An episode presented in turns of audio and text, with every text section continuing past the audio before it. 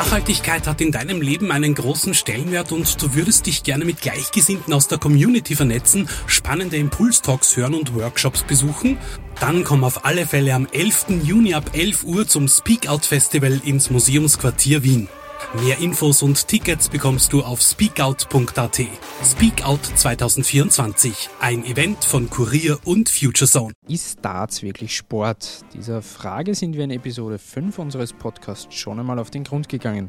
Auslöser für diese Debatte war die Nominierung von Mensur Suljovic für die Wahl zum Sportler des Jahres 2017. Seitdem sind einige Monate vergangen. Suljovic ist nach wie vor erfolgreich unterwegs, auch wenn er zuletzt das Aus in der Premier League hinnehmen musste. Kurz danach habe ich den 46-Jährigen in seinem Dartclub im 20. Wiener Gemeindebezirk besucht und mit ihm gesprochen. Im Vorfeld des Interviews haben wir uns auf das Du geeinigt. Sollte euch dieser Podcast gefallen, lasst uns das doch gerne wissen. Wir freuen uns über jeden Kommentar und auch eine Bewertung auf iTunes. Ihr dürft uns natürlich auch gerne weiterempfehlen. Und jetzt wünsche ich euch viel Vergnügen mit der 18. Episode des Kurier Sport Podcasts.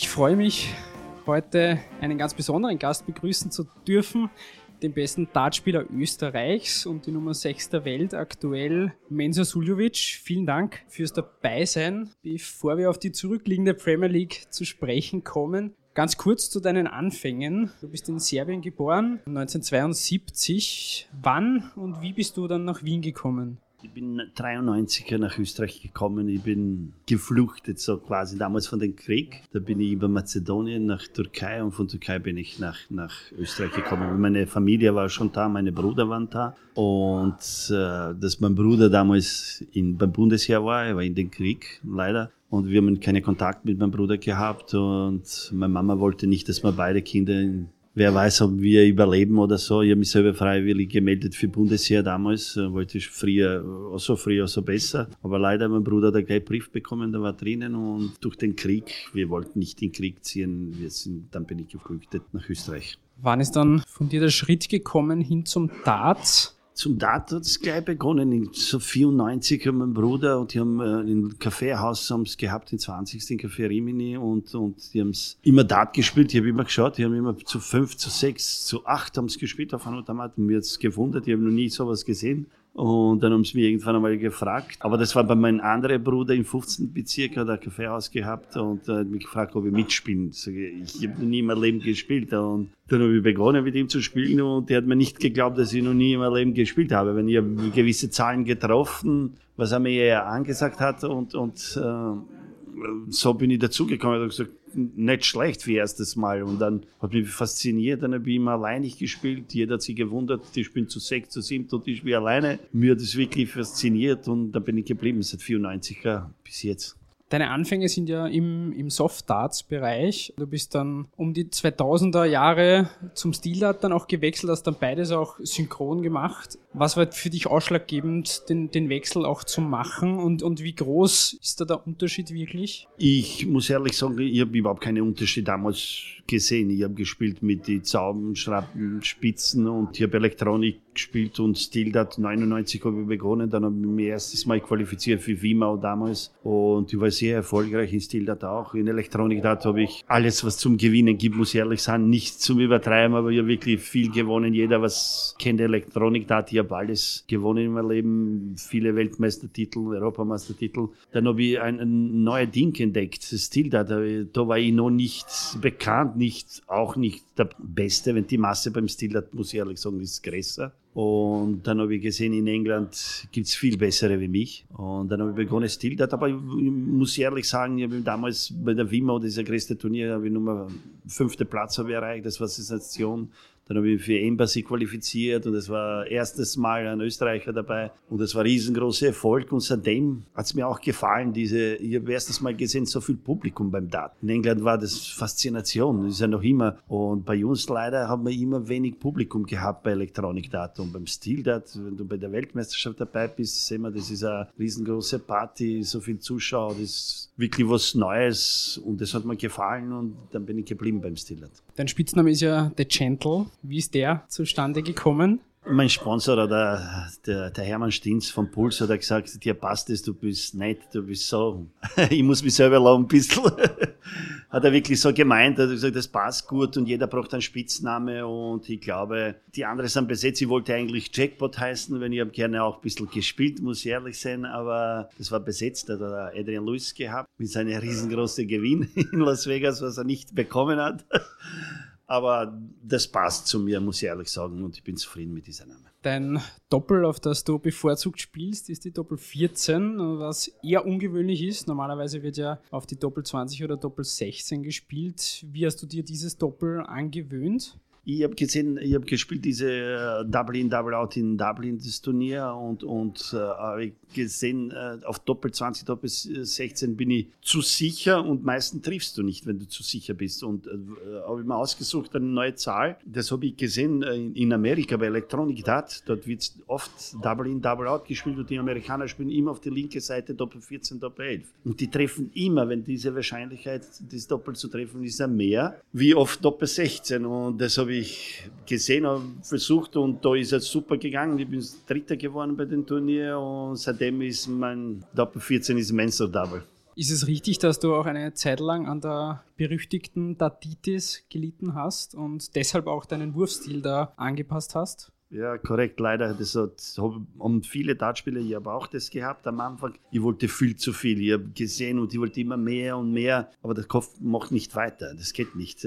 Wir haben jeder oder Kapazität von Hirn und irgendwann einmal blockiert das Hirn. Die Leute wollen das nicht wahrnehmen, aber das ist so. Du willst du viel zu viel und tust du überfordern dein Gehirn und der blockiert. Der tut nicht weiter und deswegen kannst du nicht werfen. Ich habe die Darts neben Automat geschossen. Das war für mich unglaublich. Ich stehe auf Doppel 16. Ich, ich kann nicht einmal die Scheibe Scheibe treffen. Nicht, dass ich nicht will. Die fliegen genau von mir. Das ist ja unglaublich. Der, der Hirn sagt, nein, du wirfst ihm nicht. Das ist ja so wie ein Befehl. Und, und, und äh, leider, ich habe dann komplett Stil geändert. Ich habe einfach so genommen, so wie ein Star und dann habe ich geworfen und leider durch diese viel Training, ich habe früher wirklich viel trainiert, ist mir geblieben, diese Wurftechnik. Aber ich kann das nicht ändern, will ich nicht ändern und ich habe noch immer Schwierigkeiten hin und wieder mit meinem äh, Wurfstil, wenn das ist sehr schwierig mit die ganze Hand zu spielen, ist ja viel besser mit drei Finger, weniger Fehler, alles. Aber ich, ich war immer harte Arbeiter und ich arbeite noch immer hart und schauen wir, was rauskommt. 2007 hast du erstmals dann für die PCC auch gespielt. So wirklich stetig nach oben ist dann aber erst ab 2014 gegangen. Die, die paar Erfolge sind gekommen 2014, aber eigentlich 15, 16 war richtig. Ich habe schon ein paar Runden geschafft 2014, aber das war nichts Großes, muss man ehrlich sagen. Das, ich habe 2011 überlegt zum Aufhören. Das ist dann sehr hart. Und 2014 ist ein bisschen, die Sponsoren sind auch ein bisschen dazu gekommen, sonst hätte ich aufgehört 2014 auch, wenn die Sponsoren nicht dabei wären.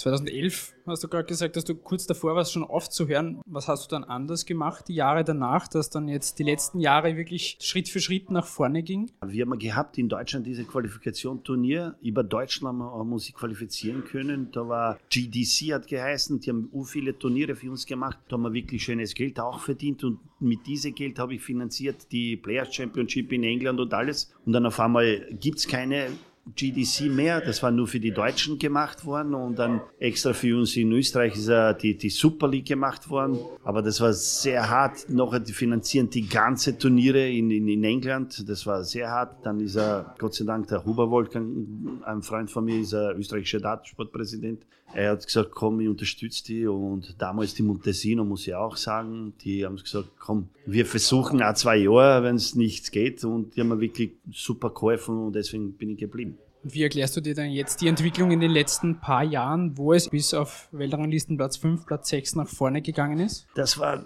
durch diese harte Arbeit irgendwann einmal das belohnt, muss ich ehrlich sagen. Das kommt nicht von nichts. Und ich habe jahrelang immer 2014 sind bekommen kleine Erfolge, 2015 noch schon ein bisschen besser und 2016 muss ich sagen, da war ich komplett, komplette Spieler. Dann war ich wirklich gut. Dann habe ich gewusst, welche Turniere soll ich spielen, was ist für mich richtig und immer konzentrieren auf die großen Turniere. Wenn du am meisten Punkte zum Holen durch diese Preisgeld kommst du immer nach vorne. Bei den kleinen Turniere ist ein kleiner Preisgeld und kommst leider nicht so schnell nach vorne. Und man muss sich wirklich fokussieren. Jetzt haben wir gesehen, bei vielen guten Dartspieler, die fokussieren sich nur auf die großen Turniere, nicht auf die kleinen. Der kann vier kleine Turniere gewinnen, besser, wenn du der letzte vier bei die große bist. Und, und äh, da hast du weniger Spiele auch, muss man sagen. Du brauchst so drei, vier Mal gewinnen, stehst du schon im Halbfinale oder Finale. Und wir waren neue Spieler, für mich war alles Neues und ich habe nicht gewusst, was sie spielen sollen und welche Turniere. Und seit 2015, 16, dann weiß ich mehr, da sind die Erfolge gekommen, die Sponsoren gekommen und Medien, alles ist gut. Wir müssen alle zusammenarbeiten, sonst gibt uns nicht. Wird man da dann auch lockerer oder eher verkrampfter, wenn dann der Erfolg immer mehr wird und man mehr unter Druck kommt? Ja, man wird unter Druck und verkrampfen, wenn wir Turniere in Österreich haben, aber außerhalb überhaupt nicht. Äh, man geht hin und gibt es am besten, aber in Österreich sind die Erwartungen, äh, Erwartungen riesengroß. Jeder will von eigenem Publikum, die glauben, da muss besser gehen, ist eh klar. Das Publikum bringt da viel, aber du musst dann Leistung bringen, wenn die andere interessiert nicht. Viele spielen mit die Stöpsel in die Ohren, der hört nicht einmal dem Publikum und der fokussiert sich auf sein Spiel und kannst ihm nicht rausbringen, wenn er kommt in seinen Tunnel, in seinen Fokus und das kannst keinen Spieler rausbringen mit Publikum oder sowas. Das ist riesengroßer Vorteil, aber auch ein Nachteil, wenn du bist du wirklich verkrampft. Da erwartest du von dir selber, dass du die, diese Leute kommen wegen dir, dann verlierst die erste Runde oder zweite, dann sind enttäuscht, weißt? Das ist du selber und die auch. Aber sonst bin ich wirklich nicht unter Druck. Das, was kommt, kommt. Wir trainieren und geben unsere Besten auf die Turniere. Wir kennen nichts anderes. Man muss sich wirklich äh, nicht Vorwürfe machen, wenn der verliert, erste Runde. Die anderen spielen auch super da. Das ist, die Klasse wird immer besser und besser und stärker und stärker. Kommen wir jetzt zur Premier League zu sprechen, die jetzt knapp eine Woche zurückliegt. Das Aus kam jetzt gegen Michael van Germ in der letzten Runde. Es wäre ein Sieg nötig gewesen von dir, dass es unter die Top 8 geht und dann auch noch in die nächsten Wochen. Das hat nicht ganz geklappt. 7 zu 4 hat Michael van Germ gewonnen. Dein erklärtes Ziel war ja, jetzt bei der Premiere zumindest den Schritt unter die besten 8 zu schaffen. Wie fällt jetzt die Bilanz ein paar Tage nach dem Ausscheiden aus?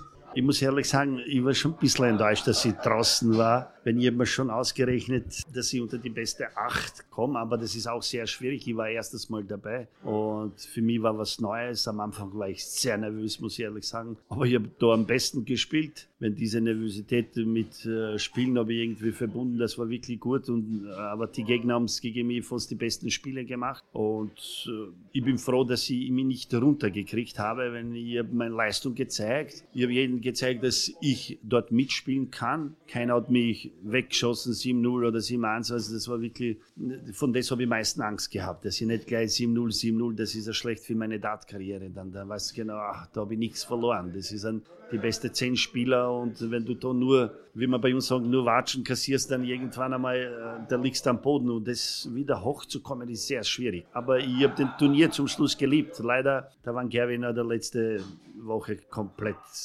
super Spiel gezeigt. Das war ein unglaubliches Spiel von ihm. Wenn die Doppel von ihm auch noch kommen, der hat gespielt fast 107 Average. Das ist ein, wir Dartspieler wissen, was das ist und das ist ein wirklich extrem gutes Spiel gewesen. Du hast insgesamt einen Turnier-Average von 99,4 gespielt, was hinter Michael van Gerben der zweitbeste war. Eine Doppelquote von 45,5 knapp. Ist das schlussendlich jetzt trotzdem Ausscheiden etwas, wo du eigentlich viel Positives mitnehmen kannst? Ja, auf jeden Fall. Das gibt dir Kraft und Selbstvertrauen, dass nicht schlecht gespielt hast. Das spielen wirklich die Besten. Aber am Anfang war mir das nicht bewusst, weil ich, ich habe gedacht, na ja, was habe ich da verloren? Äh, das ist der erste Jahr und war wirklich nervös. Aber als er länger Turnier tat hat, da war ich viel sicherer, habe ich mehr Selbstvertrauen gehabt. Aber ich habe zum Schluss wirklich die zwei Besten gehabt, Gary Anderson und, und, und uh, Michael Van Gerwen. Und das war für mich sehr hart. Ich habe gezeigt, dass ich spielen kann. Ich habe das Turnier geliebt. Das muss ich wirklich wirklich die Organisation sehr, sehr loben, weil das war absolut super alles organisiert und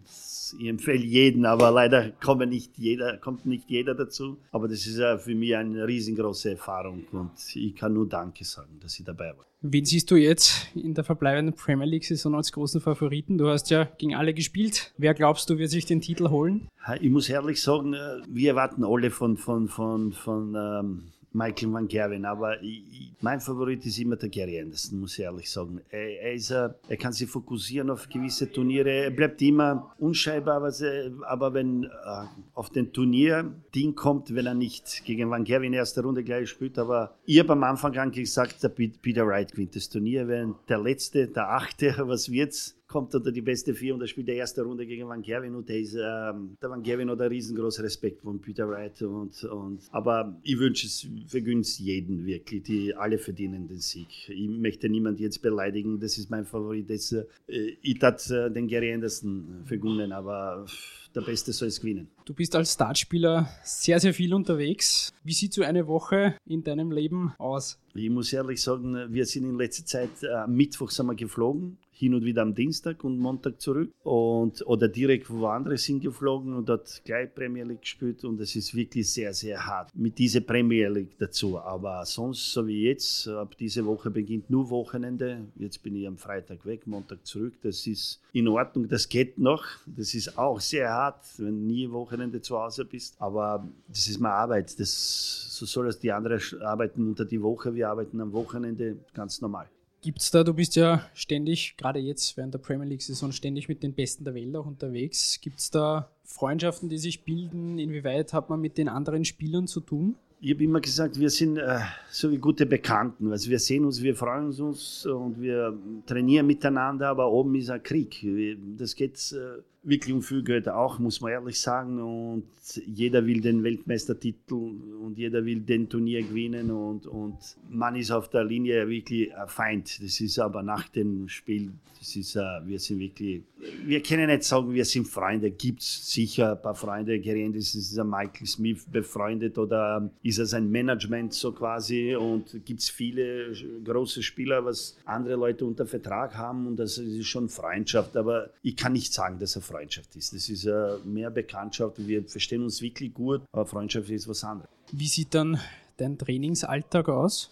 Ich würde gerne jeden Tag trainieren, aber mit meiner Familie, wir, wir haben zwei Kinder, jetzt ist eine Tochter mit sieben Monaten alt äh, und äh, die braucht viel Zeit und auf Nacht schlaft unruhig. Das ist leider ein riesengroßes Problem, aber ich nehme den Zeit, man muss sie den Zeit nehmen. Unter drei, vier Stunden bin ich kein Tag. Das geht nicht. Es ist, aber ich würde gerne auf fünf, sechs Stunden kommen, dann, dann kann man wirklich mit der Spitze mithalten. Kommen wir nochmal zurück aufs vergangene Jahr. Das war ja für dich besonders erfolgreich mit dem Titel bei der Champions League of Darts etwa, was dir dann auch die Nominierung für die Sportlerwahl eingebracht hat. Da hat es dann eine kleine Kontroverse gegeben, wo manche angezweifelt haben, ob du die Nominierung überhaupt verdient hättest oder ob Darts überhaupt die Nominierung verdient hätte. Gehen wir mal von deiner Person da weg weg. Wie sehr ärgern dich solche Debatten? Dart ist ja 100% ein Sport. Das weiß jeder, aber viele wollen das nicht anerkennen, wenn viele haben es immer wieder erwähnt, Dart im Kaffeehaus und äh, wie kann der Sport sein. Aber jeder hat eine Dartscheibe zu Hause und jeder hat eine Dart gespielt und das heißt nicht, wenn ich einmal wirf auf die Scheibe, ich bin ein Dartspieler.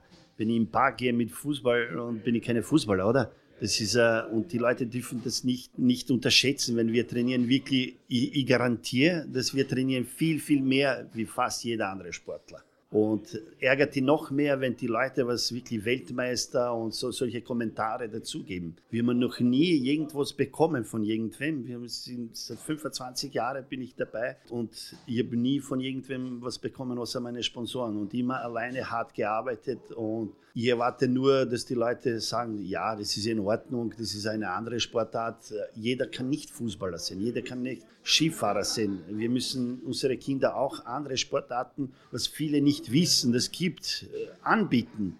Vielleicht finden sie in diese Richtung.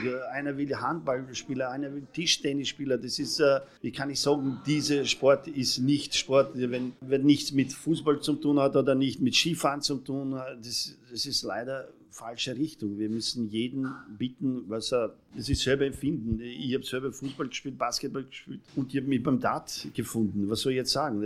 Basketball ist kein Sport oder Fußball ist kein Sport oder irgendwas anderes. Und äh, das ist für mich jede Ding, was er jeder Bewegung macht und nicht nur Bewegung, geistig und alles ist ein Sport für mich. Das ist, jeder macht äh, riesengroße Schritte, jeder macht äh, viel Training, jeder trainiert jeden Tag tägliche Übung. Dann ist er für mich Sport, muss ich ehrlich sagen. Viele wollen das nicht wahrnehmen, aber für das bin ich 100% überzeugt, dass er Sport ist. Wie siehst du dann generell jetzt aktuell den Stellenwert des Darts in Österreich? Auch durch deine Erfolge in den letzten Jahren hat sich da etwas verändert? Und wenn ja, wie, wie steht Darts in Österreich aktuell da? Ja, sehr gut. Äh, aber das ist ja noch immer ein Problem. Die wollen das nicht wahrnehmen. Weißt? Die, die sehen die Erfolge, ja, super. Und dann, wenn nichts kommt, interessiert keiner. Weißt? Das ist äh, leider, wir können nicht alle Hirscher sein, dass man nur Erfolge, Erfolge, Erfolge. Das, da gibt es einer von Tausende. Wir sind, wir geben unsere Leistung, wir geben unseres Bestens und, und bei uns ist er Dart wirklich ganz hoch jetzt gekommen, muss man